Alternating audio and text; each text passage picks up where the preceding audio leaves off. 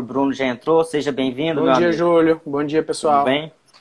Então, estou começando a falar aqui para o pessoal as, as informações básicas. Eu queria, primeiramente, agradecer a disponibilidade do professor Bruno de estar aqui conosco, abraçando esse projeto, né, que a gente tem tido um, um feedback bastante positivo né, das pessoas, né, dos membros da sociedade, até mesmo quem não é, tem acompanhado e dado um retorno bastante positivo. Então, pessoas, né, pesquisadores, profissionais, como o professor Bruno, que se disponibilizam um tempo para estar aqui conosco, conversando, compartilhando conhecimento de qualidade, embasado né, em evidências científicas, isso é, é sempre muito importante, é uma das, das bandeiras da nossa sociedade brasileira de endodontia. Então, primeiramente, muito obrigado, professor Bruno, por, por ter aceito aí o nosso convite. Bom? Obrigado. Eu que agradeço, Júlio. Torcendo muito para que hoje dê certo. Uh, já deu. Nossa... Já deu, né? espero que a nossa concorrência hoje seja mais tranquila. Mas, é, de fato, como eu falei ontem, agradecer demais uh, o convite do, do professor Daniel, no caso, Daniel Decurso, que me fez pessoalmente. Mas sei que passou pelo crivo de todos vocês aí de Goiânia, que coordenam ou que coordenarão o nosso SBN desse ano. É um prazer muito grande estar aqui ombreando com vocês e participando desse projeto da sociedade. Cada vez mais essas ferramentas fazem parte do, do dia a dia do, do, do, endodontista, do novo, do novo odontologista, né, do novo dentista, e a gente não pode estar muito distante disso. Como eu brinquei ontem, é, eu sou meio jurássico, eu parei no WhatsApp, mas devagarzinho a gente vai se acostumando. Na faculdade a gente está sendo obrigado a isso, aqui também vai acontecer da mesma forma parabenizar muito o projeto de vocês. Não é fácil, vocês estão levando isso duas por semana. Ah, existe toda uma logística vinculada a isso, mas meus parabéns e muito obrigado pela, por poder participar e colaborar de novo com a sociedade.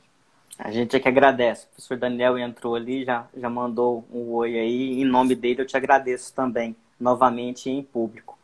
Bom, pessoal, aqui fazendo um, um breve briefing aqui de, de quem é o professor Bruno. O professor Bruno hoje ele é professor adjunto na Universidade Federal do Ceará, né? Então ele teve toda a formação acadêmica diversificada, se graduou na, na Universidade de Fortaleza em 2003 e logo em seguida já, já foi para Bauru para fazer sua especialização. Em Bauru ele fez também um mestrado, né, como eu comentei anteriormente, né, bebendo direto da fonte lá do nosso presidente na na faculdade de Bauru, né, que todos nós temos um carinho muito grande. O professor Marco Ingro Duarte também, o professor Rodrigo Ivan lá hoje representando. Depois voltou para o Ceará, na Universidade Federal, fez o seu doutorado em uma linha de pesquisa que é bem é, em confluência com o que a gente vai discutir hoje, né, os localizadores eletrônicos foraminais. Em 2017 ele terminou o pós-doc, então ele voltou para Bauru, estudou mais um pouco. Isso mostra o, o afinco que o professor tem com relação à pesquisa, à busca do conhecimento, né, na sua formação. Então, uma formação acadêmica sólida e os conhecimentos que ele adquiriu durante todo esse tempo a gente vai discutir hoje. O professor Bruno hoje ele tem mais de 40 artigos publicados, é autor de dois capítulos de livro, revisor de diversos periódicos, tem contribuído muito para sustentar o nível da nossa endodontia aí brasileira em um nível, um patamar que a gente tem hoje. Todos nós endodontistas é, nos aproveitamos desse status. Então, agradecer o professor Bruno, né, mais uma vez, e para quem participou do nosso congresso da SBN do ano passado, viu lá o professor Bruno foi o, o presidente né, do Congresso da Sociedade Brasileira de Odontia, em Fortaleza, o ano passado. Queria começar falando um pouquinho sobre isso, Bruno, a experiência de sediar o evento na sua cidade, é, o que, que isso gerou para a comunidade local, como foi receber o pessoal do Brasil inteiro aí em Fortaleza. Ah, Júlio, ah, só vou ah, pedir aí um, um parêntese você falou da Faculdade de Odontologia de Bauru e eu não poderia me furtar realmente de, de, de pronto. Eu sei, eu vi aí que o professor Rodrigo entrou, o Digão, o professor Ricardo, que não é de, não é de, de, de Bauru, mas tem Bauru no sangue, assim como eu, uh, entraram aí no grupo e, e, faz parte da nossa história. Uh, não posso dizer que foi em Bauru que eu fiz minha primeira pesquisa, mas foi em Bauru onde eu aprendi de fato a, a, a qual a importância da ciência, o quanto a ciência não pode se distanciar da clínica, e isso é o que de fato norteia as nossas pesquisas hoje. Uh, uh, a gente vai comentar um pouco hoje da, do artigo que a gente fez a pedido da sociedade sobre localizador e a Luciana, que é uma das coautoras, entrou aí junto com o professor Ricardo. Então o artigo está totalmente representado aqui na, na live da sociedade com a Luciana Arcanjo e com o professor Ricardo Bernardes. Uh, mas Bauru, para mim, eu acho que para quem já teve a oportunidade de, de estar por lá, é um local diferenciado. E eu não posso deixar de falar que ele é diferenciado pelas pessoas que fazem. Então, não à toa, professor Marco encabeça a nossa sociedade, professor Rodrigo é figura atuante, e a gente tem os nomes que, compuseram e que iniciaram aquela escola, como o professor Bramante, como o professor, ah, hoje, infelizmente não está mais conosco, o professor Alceu, mas para mim é muito cara a lembrança do professor Evaldo Gomes de Moraes. Eu acho que o, o, se eu souber um dia 1% do que aquele rapaz sabia, para mim já é, já é muito importante. Eu acho importante frisar isso, porque se você falou de alguma coisa em relação ao meu currículo, tudo é fruto dessas pessoas que eu conheci, que eu tive oportunidade de ser ensinado em algum momento por eles. Tá? Em relação ao Congresso, a, na verdade é um desafio que não foi tocado sozinho, foi um desafio que nós, grupo de professores de endodontia do Estado do Ceará, conseguimos tocar. Eu só estava, teoricamente, à frente, mas ombreando com todos eles. Nós éramos 35 professores de endodontia, Júlio são muitas escolas de endodontia aqui em Fortaleza, mas a gente conseguiu um fato que às vezes é, é difícil de compreensão, e alguns colegas professores que foram convidados para o congresso estranharam isso. Bruno, mas como é que pode ser? São 30 professores aqui nesse jantar? Eu digo, é, nós somos 30 professores que fazem endodontia do Ceará. Mas não são concorrentes? Eu digo, não, são colegas. Ele tem um curso em outra escola, tem um curso nessa escola. Mas a Exatamente. gente não briga por conta disso. E olha que a gente não está falando do aspecto... Né? E olha que a gente não está falando do aspecto filosófico da coisa. Não é protocolo. Ah, porque eu faço iniciação única ou porque eu faço iniciação múltipla, isso não faz diferença. A gente, nós somos todos professores, somos colegas, nos respeitamos e trabalhamos pelo bem do, da endodontia cearense. E trazer o Congresso para Fortaleza teve esse espírito de tentar dar aquele choque de realidade, proporcionar para os nossos alunos e para os nossos colegas essa realidade, a vantagem de ter um congresso desse nível aqui em Fortaleza, que é um congresso itinerante, que demora a voltar, e era o nosso argumento com os alunos a gente fala, cara, não deixa de ir, professor, mas é caro. Eu digo, tá, o próximo demora 10 anos de novo para vir, se vier. Então, faz um esforço, vamos para o Congresso. O mesmo trabalho a gente está fazendo, até porque muita gente foi picado pela mosquinha e agora quer saber onde é que é o próximo, onde é que vai ser o próximo. E a gente está trabalhando nesse espírito de fazer com que Goiânia seja melhor ainda do que foi Fortaleza, pelo menos pelo feedback que nós tivemos. Não é fácil, como eu brinquei ontem, é responsável por, talvez por boa parte dessa careca aqui mas uh, foi muito bom. Espero que a gente tenha conseguido alcançar o patamar que a gente queria com a sociedade em relação à qualidade. Acredito que pelos palestrantes que nós conseguimos, pelas empresas que nos apoiaram, pelo local onde foi realizado, que Fortaleza tem uma estrutura muito legal para isso, a gente conseguiu sim uh, cumprir com o nosso papel e era a nossa principal preocupação. Cumprir com o papel Bacana. de representar ou de trazer ou de sediar o Congresso da Sociedade. Bacana. E como o Daniel está falando aqui, ó, professor Daniel, o congresso vi, espetacular. um salve aqui também, professor Márcio Alex, um grande amigo nosso aqui de pertinho. De Brasília. Então, todo mundo aí prestigiando. Vamos entrar um pouquinho direto no nosso assunto, depois a gente volta a falar um pouquinho do congresso e da sociedade. Muito do que a gente vai discutir aqui hoje, ele está muito bem estruturado em um artigo, né, Bruno, que você é, construiu aí, citou aí a professora Luciana, o professor Ricardo, Afonso Bernardes também junto, é, para a revista Dental Press, que vai, que vai alojar os nossos anais do evento. Então, isso está tudo bem estruturado. A gente vai deixar os links para depois quem quiser ler o artigo na íntegra. Mas a gente nada melhor do que falar com os autores e com quem construiu o texto e, o, e esse conhecimento aí. Então a gente falou aqui um pouco da sua formação e muito da sua formação, muito do que você dedicou de tempo à construção de conhecimento, às investigações, estão é, voltadas para essa tecnologia que é o localizador apical. E eu queria que você falasse um pouco disso. Por que você optou em, em aprofundar no conhecimento dessa tecnologia que é o localizador e, e já emendar assim, como você vê a importância dessa tecnologia do localizador na vida do endodontista hoje, né? Na prática. Júlio, a, eu até comentei um pouco disso ontem no, no, no, nosso pequeno espaço que a gente conseguiu fazer pela internet. Ah, quando eu me, me, me identifiquei endodontista, eu levei muito a sério aquela brincadeira que a gente aprende de que as fases do tratamento endodôntico são elos de uma corrente e que a falha em qualquer um deles pode representar o insucesso lá na ponta. Tendo isso em mente, eu busquei, enquanto ah, aluno de mestrado ou de especialização, e mais na frente agora, enquanto orientador de mestrado e doutorado, ah, aquilo onde a gente pode ajudar e a incrementar um pouquinho que seja no tratamento, na qualidade desse tratamento. E nesse sentido, o, os gaps que eu encontrei não é que sejam os únicos, mas foram aqueles com os quais eu me identifiquei mais. Foi a determinação do limite, porque entenda, pelo menos do meu ponto de vista, eu posso estar enganado. Se você conversar com os colegas que trabalham muito com instrumentação, talvez eles digam isso. Mas para mim, por mais que você invista em um sistema de instrumentação extremamente caro, por mais que você começa a usar como os Estados Unidos usa hoje, o hipoclorito a 9%, porque a instrumentação mecanizada, principalmente a reciprocante, reduziu muito o tempo de serviço. Ah, você precisa saber até onde você vai limpar. Então, independente da escola, independente da sua escolha de protocolo, se é um além, um aquém ou no zero, você precisa saber onde é o zero para definir isso. Então, para mim, ficou clara a importância de que eu preciso saber o meu limite. Até onde o tratamento endodôntico deve e precisa ir.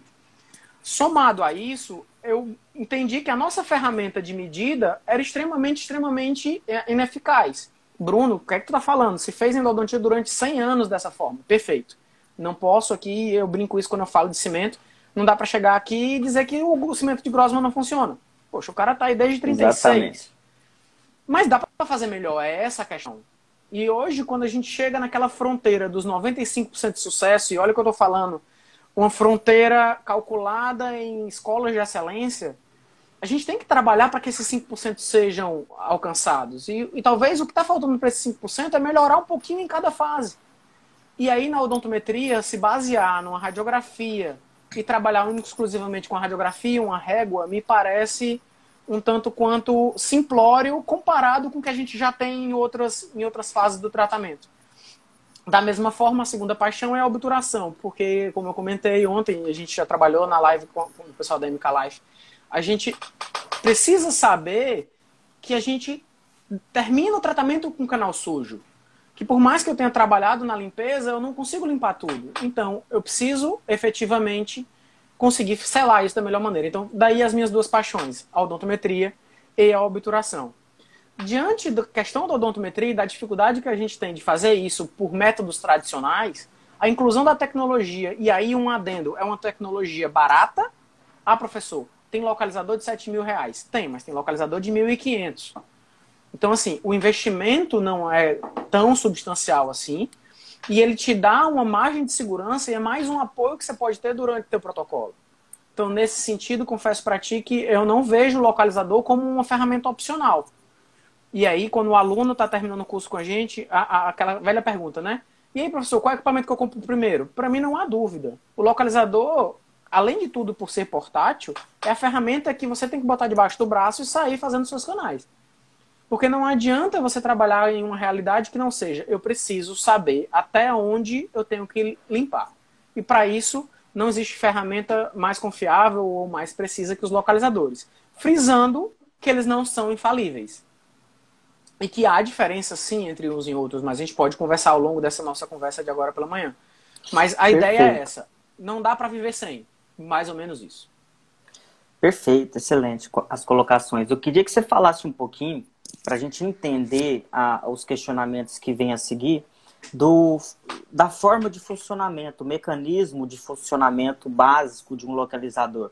Que eu acho que isso vai dar um embasamento para a gente entender melhor as, as futuras perguntas que estão anotadas aqui que a gente colheu no, no IG da sociedade. Acredito que todo mundo, ou pelo menos a maioria das pessoas que estão aqui com a gente, ah, entendem ou provavelmente têm.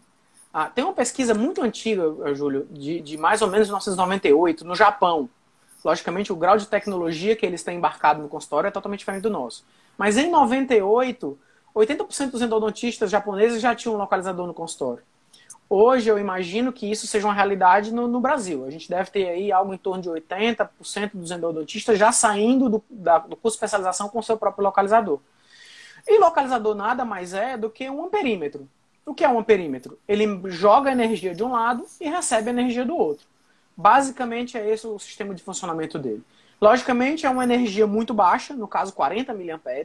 O paciente é submetido a um choque, porém não percebe que está sendo submetido ao choque. E aí é uma pergunta legal que alguns colegas fazem, professor, mas quando eu liguei o localizador, meu paciente sentiu. É, existe uma parcela muito pequena da população mundial que tem, digamos, uma energia estática muito grande e uma percepção, sim, de uma sensação de um choque durante o uso do localizador.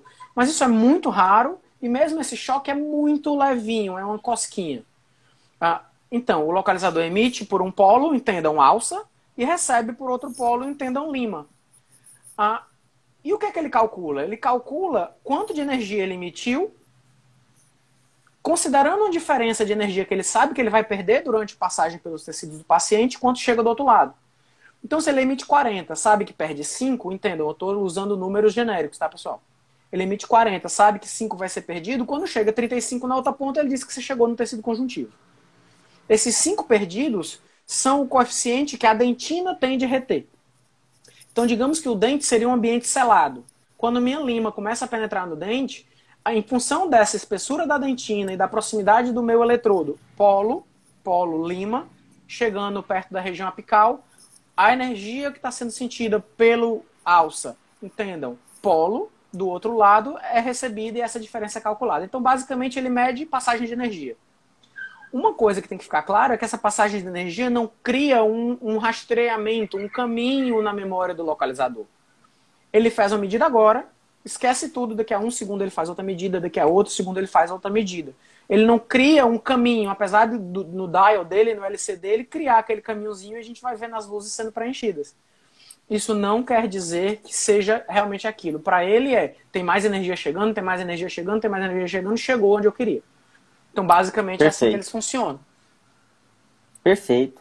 É fundamental para a gente seguir aqui agora. A gente tem, e você coloca muito bem aqui nesse artigo, que existem alguns fatores que podem influenciar na, na precisão do, do seu aparelho. E é uma pergunta frequente que a gente tem e, e até surgiu aqui no Instagram. Como que você faz a seleção do seu instrumento para fazer a odontometria, né? Qual é o, o instrumento que você utiliza, o, o mais adequado para se chegar a uma, a uma medida com maior precisão? Júlio, entendendo que a lima se torna um polo e que o ar não transmite a energia, a gente tem que entender que meu instrumento, quanto mais adaptado e ajustado ele estiver na parede da dentina, mais precisa vai ser a minha leitura. Então, já é fato notório na literatura, a gente tem alguns artigos publicados nesse sentido, mas não só nossos, tem muita literatura nesse sentido. Eu preciso de uma lima ajustada, ajustada a nível apical, para que eu tenha uma maior precisão dos localizadores. Bruno, isso é uma verdade absoluta para todos os aparelhos? Não. Talvez a gente termine nossa conversa de hoje, e é como a gente finaliza o artigo, chamando a atenção para que cada aparelho tenha a sua característica. Tem aparelho que sofre mais ao trabalhar com lima folgada. Tem aparelho que sofre menos ao trabalhar com lima folgada. O que a gente tem que ter em mente é, se eu posso ajudar, eu vou. Então, para ajudar, eu preciso trabalhar com lima justa. Só que soma-se a isso o fato de que para que eu tenha uma lima justa, eu preciso de um preparo cervical prévio. Ah, tem uma linha de pesquisa muito interessante da escola de Ribeirão Preto, comandada pelo professor Pécora e professor Manuel, editor do nosso Brazilian Dental Journal, que uh, deixa clara a importância de um preparo cervical prévio para que eu tenha a sensação correta de ajuste apical. Então essas duas coisas se somam. Como é que eu seleciono bem meu instrumento inicial? Eu seleciono bem meu instrumento inicial, fazendo essa seleção após um preparo cervical e usando um instrumento ajustado na porção apical. Então como é que a gente faz? Fiz meu, pré, meu pré-largamento, fiz meu preparo cervical, logicamente tendo feito um cateterismo prévio. Agora, com o preparo cervical feito, eu vou buscar meu instrumento de ajuste apical. Isso é importante porque na mesma fase eu já determino o diâmetro anatômico do canal. E dele eu calculo a minha ampliação. Então, nesse momento, eu travo o meu instrumento, vejo que o meu localizador deu zero. A gente considera a estabilidade 5 segundos. Então, tem localizadores, entre aspas, mais nervosos, que são muito instáveis, que ficam para cima, para baixo, para cima, para baixo, para cima, para baixo. Ele tem que ter 5 segundos de paralisia numa determinada medida para que você considere que aquela leitura está correta.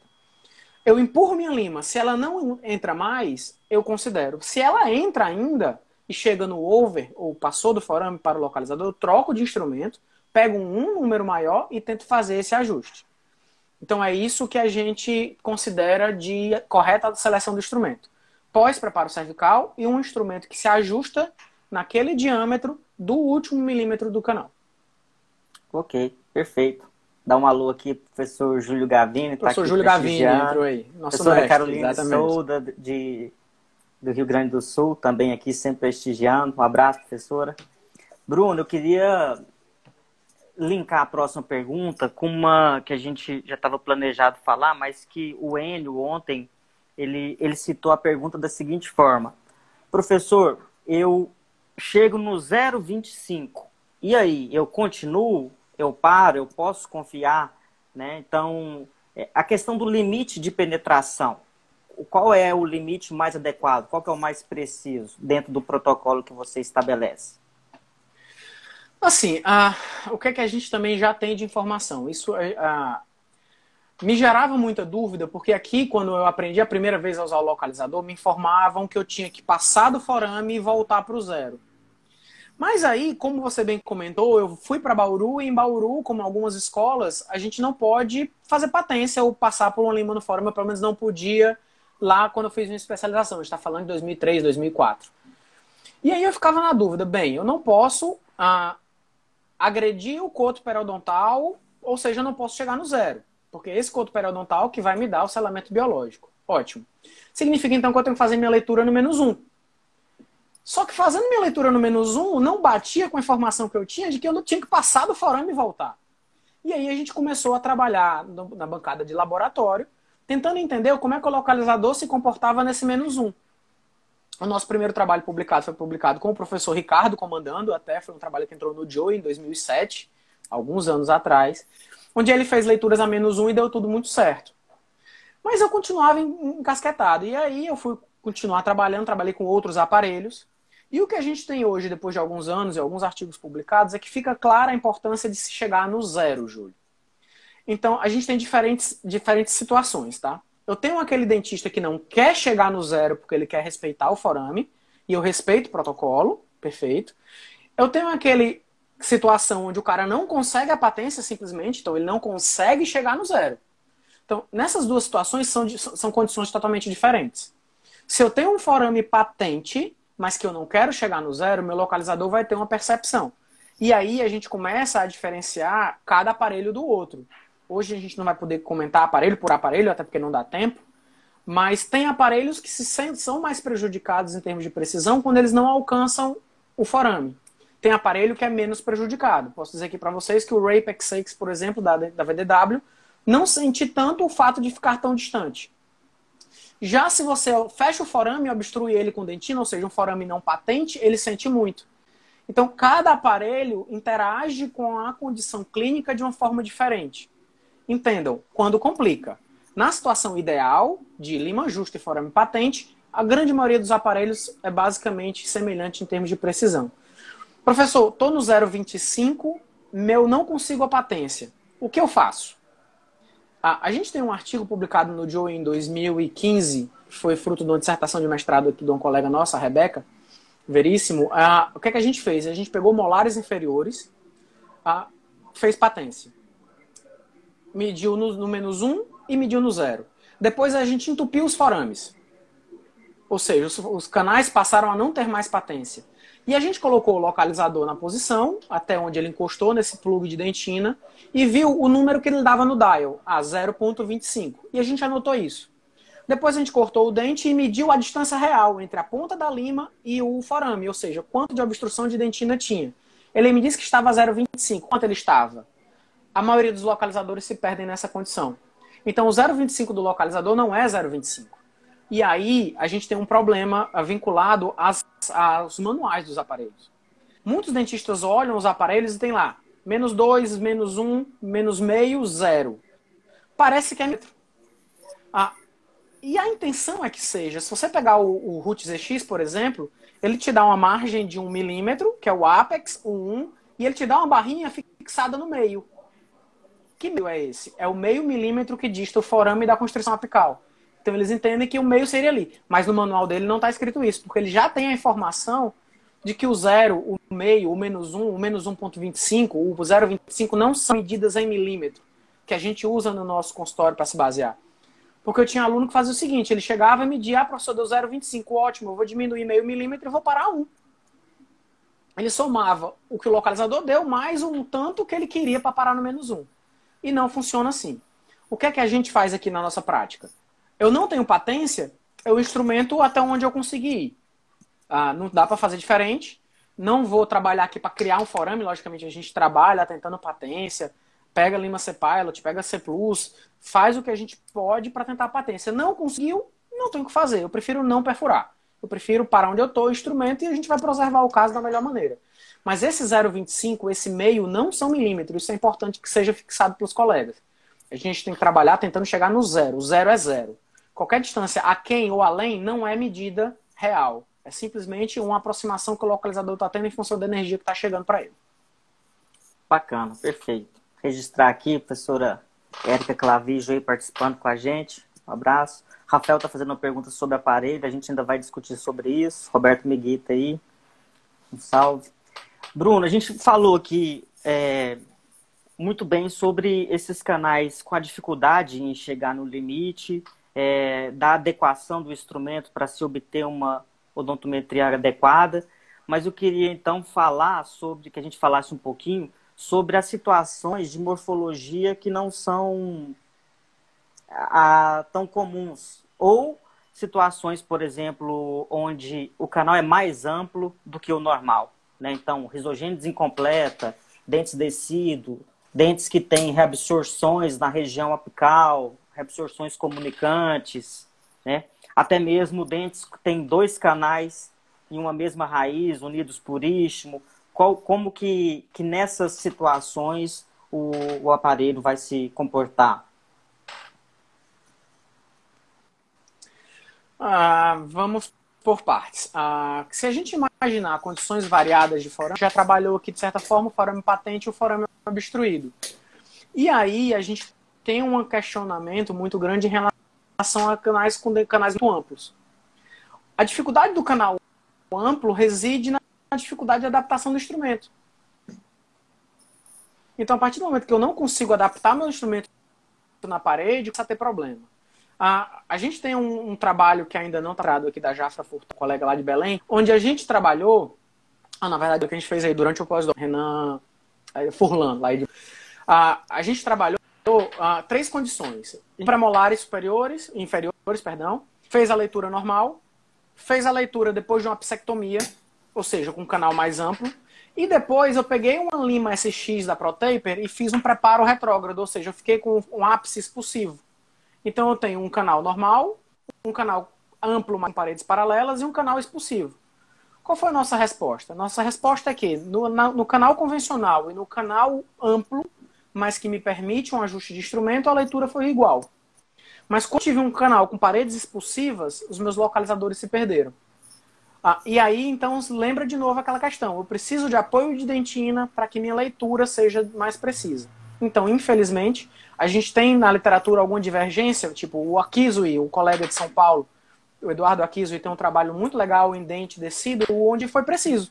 O professor Leonardo também tem um trabalho legal com a professora Leia, que é da odontopediatria, é, muito legal com dente descido, dando bom resultado.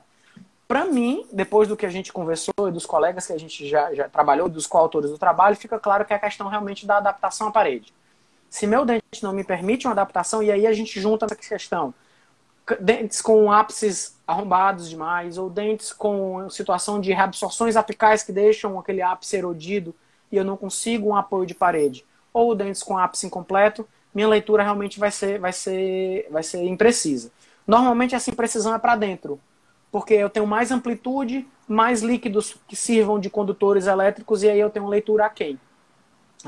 Nessa situação, reforça-se mais ainda a importância de uma radiografia de odontometria comprovatória localizador. E aí é um ponto que eu não sei se a gente iria tocar, mas que é importante que se frise. Cada vez que eu estudo localizador, eu tenho mais certeza da importância de uma radiografia de odontometria. Pode parecer um contrassenso, mas a, os localizadores erram. Ah, professor, mas erra em 5%. Perfeito, a gente está vivendo esse período de, de isolamento porque 5% da população vai ficar muito doente. E a partir do momento que uma pessoa é de alguém que você conhece, isso se torna uma estatística muito importante. Então, da mesma forma, para mim, são os canais. 1% que eu perca, simplesmente porque eu não fiz uma radiografia de odontometria, para mim é muito sério. E onde é que eu coloco isso? Bem, eu fiz a leitura de um dente com ápice incompleto ou com ápice erodido. Meu localizador me leu 4 a quem? Eu vou instrumentar aqui e só vou perceber isso lá na frente? Lá na hora da obturação, porque tem muita gente que também não faz radiografia de prova do cone. Talvez seja um momento onde eu não possa mais voltar atrás. E sem Exato. contar com a importância que a radiografia de odontometria tem de me dar informação anatômica. Ela me mostra por onde sai o forame. O local me faz isso. O me mede milímetro. A lima, no, com a radiografia, com a lima fina no forame parapical, me mostra, ah, eu tenho curvatura severa, eu não posso usar um instrumento muito calibroso, ou eu não posso usar um instrumento velho. São coisas que a gente não pode esquecer. Então, nesse sentido, condições diversificadas de forame, o que a gente já tem estudado é forame normal, forame obstruído, forame com ápice muito amplo, amplo, muito amplo, principalmente paredes divergentes. Não sei se eu consegui contemplar tudo. Tu fez duas perguntas ao mesmo tempo, Júlio. Fiz mais, né? Fiz umas três, mas, mas perfeito, colocações perfeitas. É, inclusive, o professor Ricardo aqui, ó. Ricardo tá, entrou aí. Tá Reforçou, tá corroborando aí, tá corroborando aí com as suas colocações aí. Não, perfeito. Eu, eu queria que você voltasse em um tema que é muito importante, que é o momento é, mais oportuno para se fazer odontometria. Então, deixar bem frisado essas colocações, a diferença de se fazer essa odontometria logo que se identifica os canais, como você bem citou, após o preparo do terço cervical, e se tem alguma situação onde você repete essa, essa odontometria é, após a, a realização do preparo, antes de obturar. Então, comenta, comenta um pouquinho sobre isso, os diferentes momentos e, e, e o que pode variar nesses diferentes momentos. Júlio, eu reconheço que quando a gente começa um canal, a nossa. A primeira informação que a gente quer captar é, são quantos canais tem, efetivamente, para ter uma noção de quanto de trabalho vai dar. E a segunda informação que a gente quer saber é o comprimento. Então, eu entendo perfeitamente aqueles que acessam, pegam uma lima e jogam dentro do canal com o localizador para saber até onde ele pode ir. Ah, de certa forma, é mais preciso do que aquela nossa radiografia inicial de determinação de comprimento aparente. E sendo feito isso com a lima fina, eu não julgo um problema. Mas sendo muito preciso em relação ao que a literatura, o momento mais correto de sortear o meu preparo é realmente depois do preparo cervical. A questão toda vem de algum. De, de um, foi um trabalho que, graças a Deus, entrou muito rápido e foi muito. Uh, é um dos trabalhos da gente mais comentados no, no Instagram até. Uh, acho que foi o primeiro trabalho nosso que, que conseguiu ganhar a mídia, assim, porque foi realmente identificada a vantagem que ele trazia.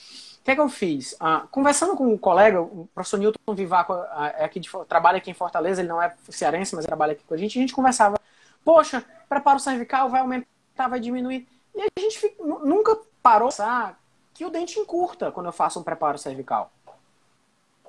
Ah, e aí eu conversei com minha esposa, disse, Su, a gente vai ao trabalho, a gente vai medir o dente antes e depois do tratamento e durante as fases dele. Que coisa besta, eu. É besta, mas nunca fizemos.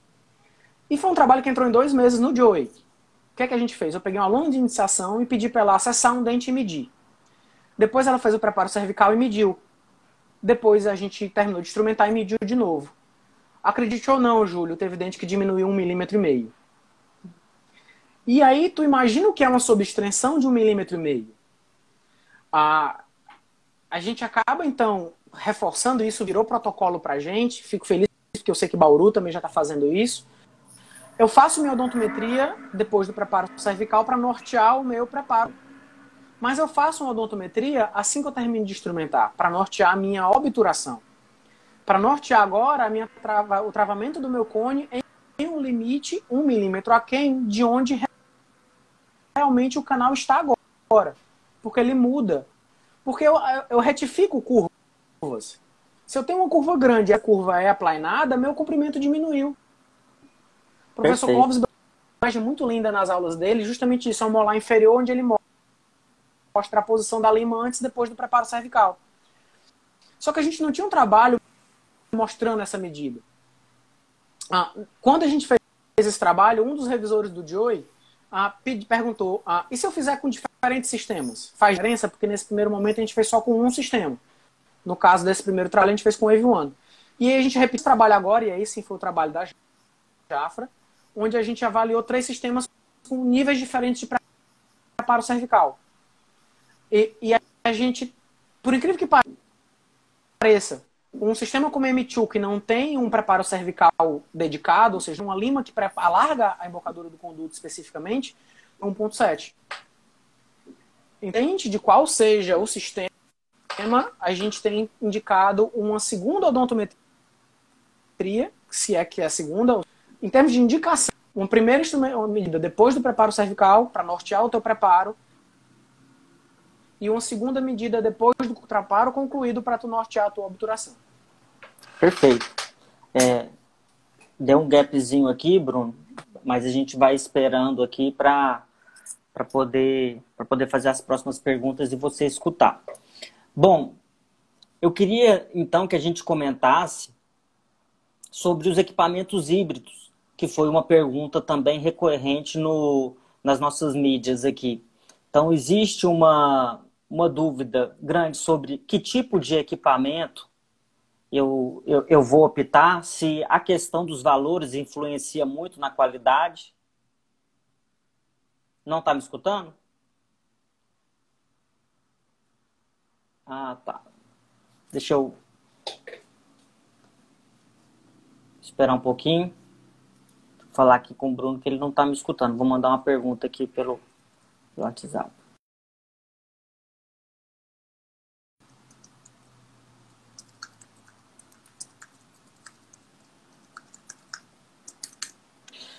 Ele deve entrar aqui e aí a gente vai passar por uma pergunta sobre os aparelhos híbridos. Assim que ele entrar, eu já já falo com ele. Nossa conexão aqui está ok, o professor Bruno está entrando. Hoje a gente já está bem melhor. Lembrando, a gente. Olá, professor. Me escutando agora? Olá, Júlio. Pronto, agora eu tô. Não sei se tu ouviu minha resposta completa. Escutei, eu só não consegui fazer a próxima, que seria dos equipamentos híbridos, que é uma coisa, uma dúvida recorrente.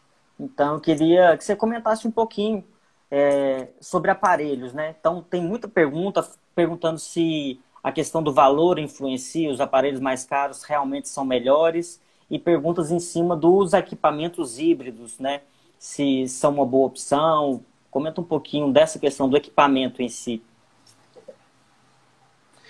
Vamos lá. Primeiro, em relação à diferença dos aparelhos, tá? A... Inevitavelmente, a gente tem vários aspectos que compõem o preço de um equipamento como esse. Eu tenho um aspecto marca, inevitavelmente, e tem um aspecto tecnologia embarcada. E quanto de investimento houve para aquela, aquela, aquele desenvolvimento? Infelizmente, se a gente for levar muito ao pé da letra, a gente sabe que mundialmente fabricantes fabricantes de placa de aparelho localizador só tem três no mundo todo. Então, 90% dos aparelhos usam as mesmas placas. Ah, tirando aqueles chineses que não se reconhecem como chineses, há só três fabricantes. É a Mori, japonesa, a Forum israelense e a NSK, também japonesa. A Forum é quem equipa a maioria dos aparelhos. Ah, então, Bruno, são todos iguais? Não, não são. Porque tem um que é touchscreen, o outro tem um LCD colorido de 5 polegadas, o outro tem LEDs. Então, inevitavelmente, existe uma diferença de preço em relação à tecnologia embarcada. Bruno, e precisão? A precisão de quase todos os aparelhos, se você der para ele as melhores condições, entenda, lima ajustada, depois do preparo cervical, chegando no limite de zero, você vai ter lá uma precisão de 90%, se a gente considerar uma margem de erro de mais ou menos meio, que é o que a gente usa na pesquisa.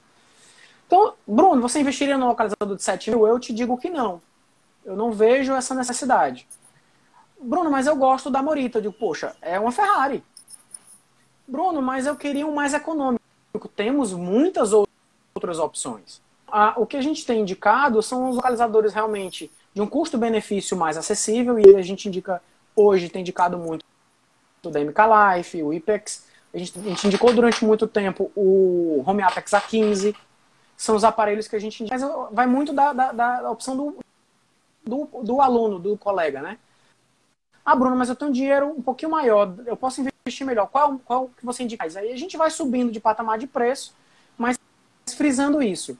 Os localizadores que teoricamente tem no mercado, a grandíssima maioria deles vai te entregar o que tu precisa. Entrando para os híbridos, a gente entra num mundo um pouco diferente.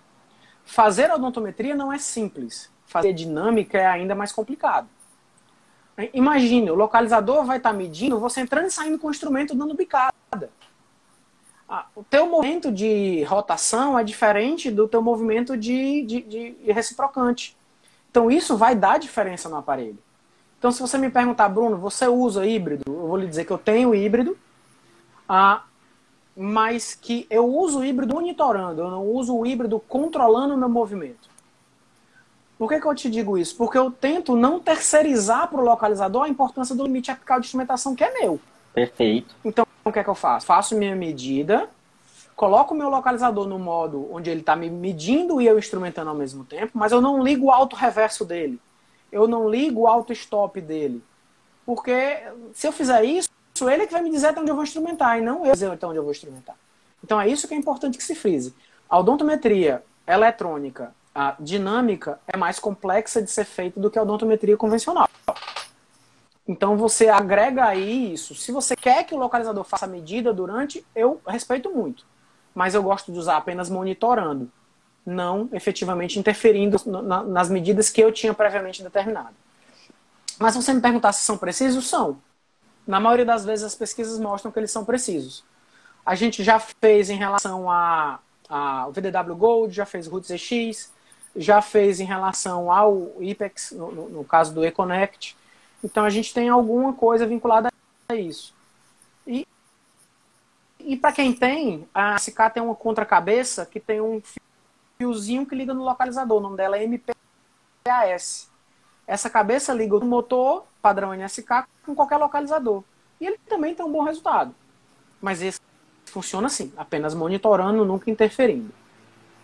Ok, perfeito acho que atendeu aí a, a pergunta do, do pessoal que queria saber um pouco mais sobre custo-benefício e, e, marcas. É, a gente já está caminhando para o final. Antes da gente finalizar, tem algumas perguntas ainda. Vamos ir até onde a gente conseguir. Perfeito? É, tem algumas perguntas em cima do, da, da influência da solução irrigadora nas, nas medidas. Então, comenta um pouco sobre isso, tanto o tipo de solução quanto a quantidade dela na câmara pulpar, dentro do canal, questões de sangramento. Isso foi uma das dúvidas que foi mais rapidamente respondida pelos pesquisadores. Eu não cheguei a tempo de pegar essas, não. O que a gente já tem é que, em função dos localizadores que nós temos hoje, que funcionam no mecanismo de impedância frequência dependente, ou seja, os localizadores usam mais de uma frequência, e calculam indiretamente a energia que chega, independente da solução irrigadora que tiver dentro do canal, ele vai se sair muito bem. Eu só não posso ter um canal seco. Mas antigamente se discutia, ah, e se tiver secreção purulenta, e se tiver hipoclorito, e se tiver soro, e se tiver clorexidina. Hoje a gente sabe que não tem muito essa diferença. Pelo menos os aparelhos de hoje compensam essa diferença de condutibilidade elétrica. Tá? Uma dúvida paralela a essa que normalmente surgia é em relação ao instrumento. Ah, se for de níquel titânio faz diferença? A resposta que a gente tem hoje é que não faz a mínima diferença também. Então essas duas vão no mesmo, no mesmo, no mesmo lote aí. A gente trabalha independente disso. O que não pode ter é canal vazio. Mas o outro ponto do canal vazio é que eu não posso ter um canal extrapolando, né? Eu não posso ter líquido saindo de dentro da câmara pulpar e indo para ligamento periodontal, porque aí o circuito vai fechado via líquido que está atravessando.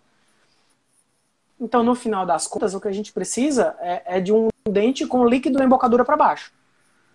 Isso é importante até para dentes que têm restaurações proximais, classe 2, principalmente metálicas, onde se eu tiver líquido na câmara pulpar, ele vai se conectar com a caixa proximal da restauração, que vai se conectar com a papila gengival do, do interproximal.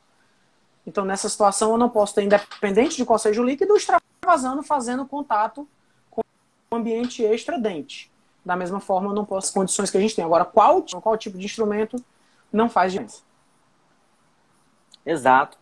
Então, linkando aí até com, com a solução irrigadora o tipo de restauração, é, até teve uma pergunta em cima do tipo de isolamento também, né? Então, naquelas situações onde o dente já perdeu muita estrutura coronária e a entrada do canal está muito próxima do tecido conjuntivo gengival ali, do ligamento periodontal, quais são as considerações, os cuidados nessas situações ali?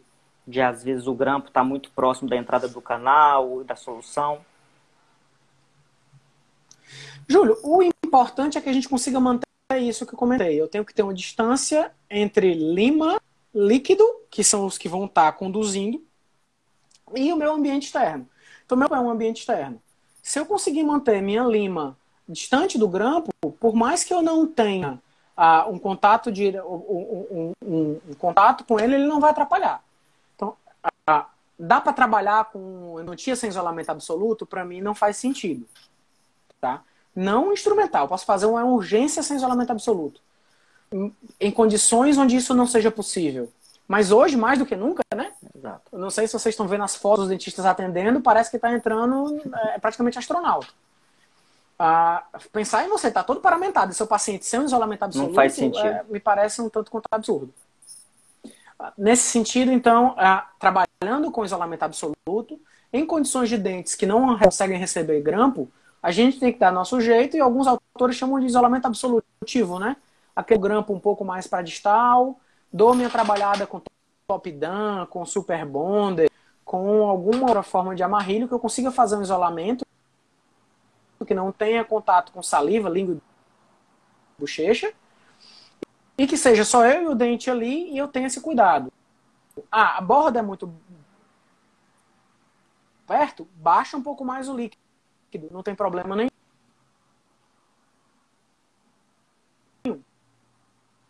Você só não pode ter a cavidade próxima à gengiva, coletar solução que possa te ajudar no fechamento de circuito com a gengiva. Ok, a gente perdeu aqui até agora, já estava bem no final da explanação do professor Bruno. Vamos ver se, se ele consegue conexão aqui, se a gente consegue fazer uma última pergunta. Então, se ele. Vamos esperar um pouquinho, se ele conseguir entrar aqui novamente, a gente faz a última pergunta mandar uma perguntar para ele aqui se ele vai conseguir entrar.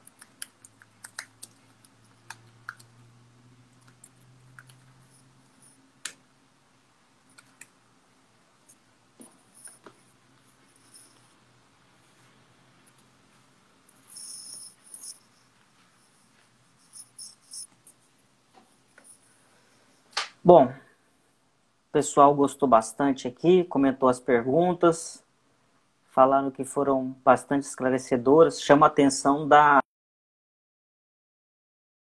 conversar, escutar as pessoas que, que estudaram né, sobre determinado assunto profundamente. Então, a gente observa as respostas do professor Bruno, do professor Bruno muito embasadas e isso reflete um, um benefício nosso né, na clínica. Então, saber exatamente o que está acontecendo em termos de funcionamento do aparelho, para entender cada etapa,